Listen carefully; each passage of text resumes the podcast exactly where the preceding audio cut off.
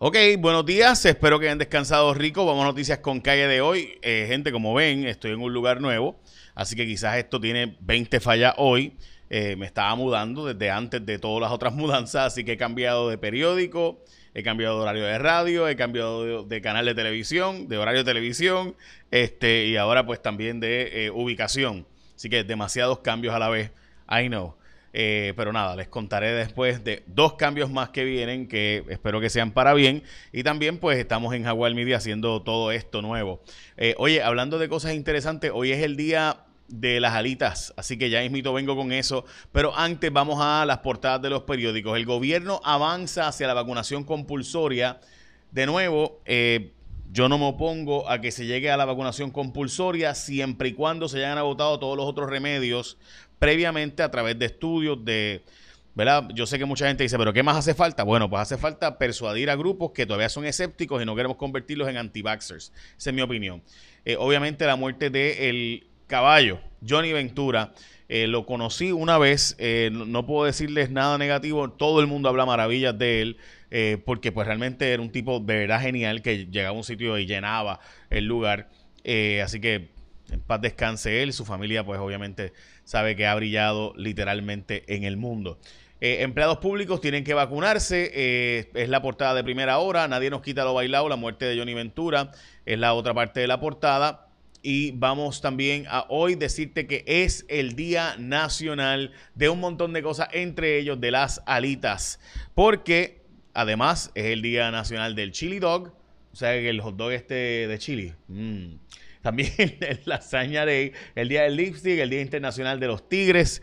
Eh, también es el Día de los Interns, que de hecho me hace falta algunos. Si usted le interesa hacer la práctica con nosotros en Jaguar Media. Eh, o hacer de intern también con nosotros, eh, será pago por si acaso, no gratis, pero ciertamente va a ser de entry level. puede escribirme a jfonsecapr.gmail.com. También es el Día Nacional de Refrescarse y es el Día de la Lluvia.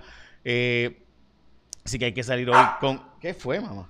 ¿Qué fue? Ah, también tengo una mascota que eh, está aquí, como se acabarán de dar cuenta. Así que nada, les contaré ya mismito de nuevos cambios adicionales a eso. Eh, ok, vamos a la, portada, o más bien la noticia importante de primera hora. ¿Dónde están los que no se han vacunado? En Estados Unidos, el Wall Street Journal saca una historia donde dice que los que no se han vacunado en los Estados Unidos son mayormente gente religiosa mayor de edad en el sur de los Estados Unidos. En Puerto Rico, distinto es jóvenes entre las edades de 29 años o menos, particularmente de 20 a 29 años que han tenido la oportunidad de vacunarse por mucho tiempo y no lo han hecho. Así que eh, obviamente los más jóvenes pues tendrán que vacunarse para las escuelas como quiera, así que se espera que eso mejore incluso. Pero en el informe los más rezagados de la vacunación son jóvenes de 15 a 29 años, especialmente 20 a 29 años, que está compuesta por 440 mil personas, solo han logrado inocular 50%. ¿Por qué están poniendo un especial énfasis en eso? Pues básicamente porque son los que llevan tiempo ya pudiendo vacunarse que no lo han hecho. De hecho, los municipios con mejor vacunación, hay Bonito, Villalba, Calle, San Sebastián, Bayamón, Ciales, Guaynabo y Florida, tienen un 60% de sus ciudadanos eh, ya vacunados, mientras que 69.8% en Bonito. La razón por la cual se puntualiza esto, gente, principalmente es porque 70% es un estimado de lo que hace falta para la vacunación comunitaria, para la inmunidad comunitaria, pero no hay tal cosa como un número cierto, seguro. Ah, llegamos al 70%, ya no hay problema. No, pudiera ser que en poblaciones sea 90%. Así que recuerden que eh, se sabe que es entre el 50 y el 90% la inmunidad del redil, del rebaño comunitaria. El asunto es 70% es un promedio, pero no se sabe exactamente el número exacto dependiendo de cada una de las localidades. Y esto, pues Rafael Irizarry lo ha explicado muchas veces. De hecho, ayer sacamos la historia de que la tasa de positividad subió a 8% de tasa de positividad en el COVID-19 en Puerto Rico. Esta tasa de positividad al subir al 8%, sin duda está hablando de restricciones. Después de 3%, se supone que empiecen eh, a tomarse cartas en el asunto. Después de 5%, según la Organización Mundial de la Salud, puede haber algún tipo de restricción. Recuerden que obviamente las restricciones típicamente son cuando eh, ¿verdad? un país no, no tiene suficiente tasa de vacunación. Bueno, vamos a las guaguas de los alcaldes, voy a hablar de eso ahora, y los alcaldes que se montan y se montan, y también sobre el primito de Pierluisi y la oficina de permisos, pero antes de eso, usted sabe que llegó el momento de renovar su marbete, y cuando usted va a renovar su marbete, pues usted escoge a ASC como su seguro compulsorio. Es bien sencillo, es más fácil que nunca renovar tu marbete que te toca ya porque estamos a 29 de julio. Hay que hacer una X, una marca dentro del recuadro donde aparece ASC en el formulario de selección. Es la única aseguradora especializada en seguro compulsorio. Esto es lo que ASC hace. Única con innovadoras alternativas en persona, por teléfono, WhatsApp, a través de su página web, usando el app ASC Tu Compulsorio. Obviamente todos esos servicios, gente, todo lo puedes hacer online, puedes ir en presencial, como tú quieras.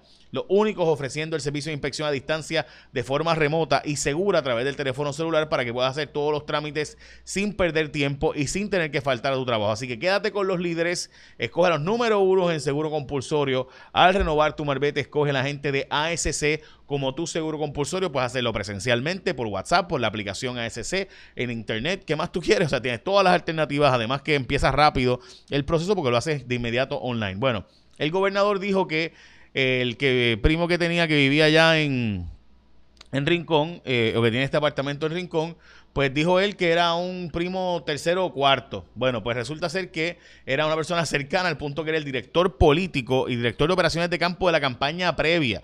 Eh, del gobernador Pierluisi, así que vamos, o sea, este, yo no sé, pero si yo fuera Walter Pierluisi me sentiría mal, pues el gobernador ahí como que lo negó, este, le faltó que cantar el gallo después de negarlo, este, como pasó con Jesucristo y Pedro. De verdad que fue una cosa interesante. El primo tercero cuarto del gobernador es el colaborador sumamente cercano de la campaña. Él envió declaraciones juradas a diversos medios diciendo que eh, en efecto, él no había hecho ninguna gestión, no había pertenecido a la Junta de Condóminos en 30 años, ni había hecho ninguna gestión al gobierno para, para el asunto de la piscina de Rincón. Así que ya lo saben, eso dice él. Pero por si acaso, la OCPE, la Oficina de Gerencia de Permisos, está diciendo hoy que defienden sus gestiones para esos trámites.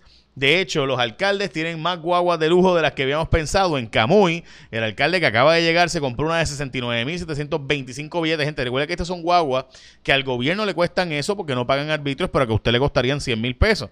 Eh, Mayagüez, 65 mil dólares. Guainabo, lo mismo. En Ceiba, 60 mil. Cagua, 60 mil. Comerío, 60 mil pesos. 52 mil en, la de Carolina. Añasco, 47 mil. Ciales, 47 mil. Y Las Piedras, 46 mil. Además, una historia de metro nos habla de que eh, también hay otro alcalde que tiene la guagua rentada, que es el alcalde de Bayamón, que renta una Jeep Grand Cherokee.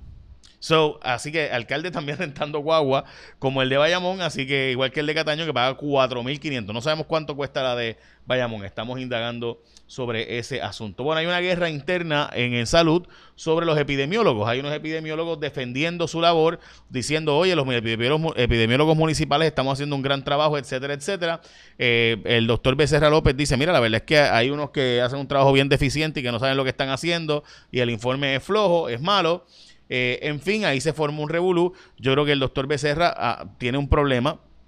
En este caso, mi opinión, esta es mi percepción, de que pues tú no puedes tirarle así al equipo de trabajo y pretender que te defiendan tu trabajo. Así que, eh, y obviamente lo que ha provocado es, aquí un problema, gente, de los que eran los jefes regionales de epidemiología y ahora los municipales. Y aquí una guerra a matar entre las partes desde hace tiempo. Esto no tiene que ver, lo de Becerra fue lo que lo hizo público y empezó a mirar, se tiraron duro públicamente. Pero esto lleva un montón de tiempo desde que pasó el asunto con eh, la doctora Hassan y ahora pues eh, eh, la, y Fabiola y que la sacaron de la oficina, todo aquello, gente, todo aquello era preludio de lo que iba a pasar eventualmente bueno, y de hecho los alcaldes están pidiendo que por ley se haga un rastreo municipal, un sistema de rastreo municipal eh, que eh, se quede por ley municipalmente. La legislatura de Puerto Rico anunció que vienen despidos y recortes. Eh, los líderes legislativos dijeron que les cortaron el presupuesto aún más. Recuerden que la legislatura, que antes tenía 120 millones en presupuesto, ahora tiene menos de la mitad de eso. Eh, así que ya saben, llegó a tener 160 millones la legislatura en Puerto Rico en su momento dado. El gobernador dice que puede ir contra la Junta a ver si cambia la ley promesa y eliminan la Junta y demás. Y supuestamente están cerca los trabajadores del muelle de conseguir una negociación. Eh, para que finalmente se pueda hacer las descargas de los, de los barcos que ya han afectado cerca de cinco barcos, dos de ellos que estaban aquí y unos cuantos que venían que decidieron no venir, eh, precisamente por lo mismo, porque no están eh, ¿verdad? descargándose estos barcos en Puerto Rico. Ayer sacamos la historia en mi aplicación J Fonseca, que te recomiendo que la bajes si no la has bajado, eh, porque poco a poco vamos a poner resumen allá y toda la información en la aplicación. Eh, básicamente todo va a ser eventualmente a través de la aplicación y la página jfonseca.com, que quizás le cambiamos el nombre eventualmente, dicho sea de paso. Este, pues eh, la idea es que en, ¿cómo les digo? Pues que eventualmente, o sea, en la aplicación sacamos la historia porque ayer subieron los furgones a precios nunca antes vistos. 19 mil dólares. 19 mil dólares el furgón de China que llega a Estados Unidos y por tanto, o sea, la inflación que viene para encima es sumamente seria. Ayer subió entre 15 y 19 mil dólares y si quieres que te garanticen que te monten en el barco, tienes que pagarlo o pues no te montan en el barco. La pistola de, eh, de que mató a la joven Arelis Mercado fue la de Jensen Medina, según el informe que se hizo, eh, donde se confiscaron las armas de fuego, una Glock y una Heckler Koch. Eh, la cosa es que eh, ayer hubo una pelea porque la defensa supuestamente no recibió unos videos que tenía la fiscalía como parte del traspaso de evidencia. Recuerden que la fiscalía tiene que proveerle a la defensa toda la evidencia que tenga y dice que no es cierto de la fiscalía que supuestamente este video es de mejor calidad, así que pidieron la desestimación de los cargos, el juez dijo que no, así que pues ahí quedó las cosas. Ética fue contra Quique Questel, el alcalde de la toalla famoso. Quique Questel porque otorgó 14 contratos a familiares y a directora de finanzas Noelia Meléndez Cruz, eh, por lo que se pone a 280 mil pesos de multa de, ética gubernamental, donde tenía un junket eh, allí con la familia, donde tenía todo un imperio familiar, 14 eh, gente, contratos a familiares. Este, ay, señor, este, el junket familiar de Quique Questel. Eh, y además, pues, o sea, este, la cosa es que la gente seguía votando por él. Ahora perdió, pero pues. Y recuerden, cuando vas a escoger tu seguro compulsorio, ahora que vas a renovar tu marbete, escógete a la gente de ASC. Simple, son los duros en esa vaina. Vamos a escuchar el tiempo y Elizabeth Robaina, que hoy tiene una camisa, pero mire, bien bella. ¿Qué tal amigos de Noticias con Calle? Llegó el jueves, las condiciones del tiempo hoy variables. La mañana está bastante soleada, tenemos bajas concentraciones de polvo del Sahara, pero la tarde pinta más lluviosa para varios sectores de Puerto Rico, especialmente la montaña oeste, noroeste y también por el sur de la isla, porque llega una zona de humedad con el viento del sureste combinándose con la cercanía todavía de esa vaguada. Así que las lluvias esta tarde pueden ser localmente fuertes, con algunas tronadas y pueden provocar problemas de inundaciones. Así que precaución por esa parte, ese riesgo de precipitación de un 40 y hasta un 60%. Será un día caluroso precisamente por el viento del sureste, máximas de 87 y hasta 90 grados. En cuanto al oleaje, se mantiene de 4 a 5 pies, precaución para operadores de embarcaciones pequeñas. El riesgo es moderado de corrientes submarinas y la actividad tropical, todo está bien tranquilo, no tenemos zonas de sospecha ciclónica en los próximos cinco días, esa es la buena noticia. Y si la concentración de polvo del Sahara va a estar incrementando durante el fin de semana, llega aire seco, alta presión, así que el fin de semana estará bastante placentero, soleado, pero brumoso y caluroso. Yo los espero mañana con más información del tiempo aquí en Noticias con Calle. Buen día. Gracias, Elizabeth. Buen día. Me encanta tu camisa. Está bien, bien chula. Este. ok. Bueno, gente, básicamente las son noticias con calle de hoy. Estén pendientes. Hoy tengo algo interesante en Guapa a las 4 y 55 de la tarde, que es cuando estoy allí. Así que estén pendientes. Pronto tengo más anuncios de cosas importantes que van a estar pasando. Pero ahora sí, échame la bendición, que tenga un día productivo. Ah, espérate. Les dije que hoy es el Día Nacional de las Alitas.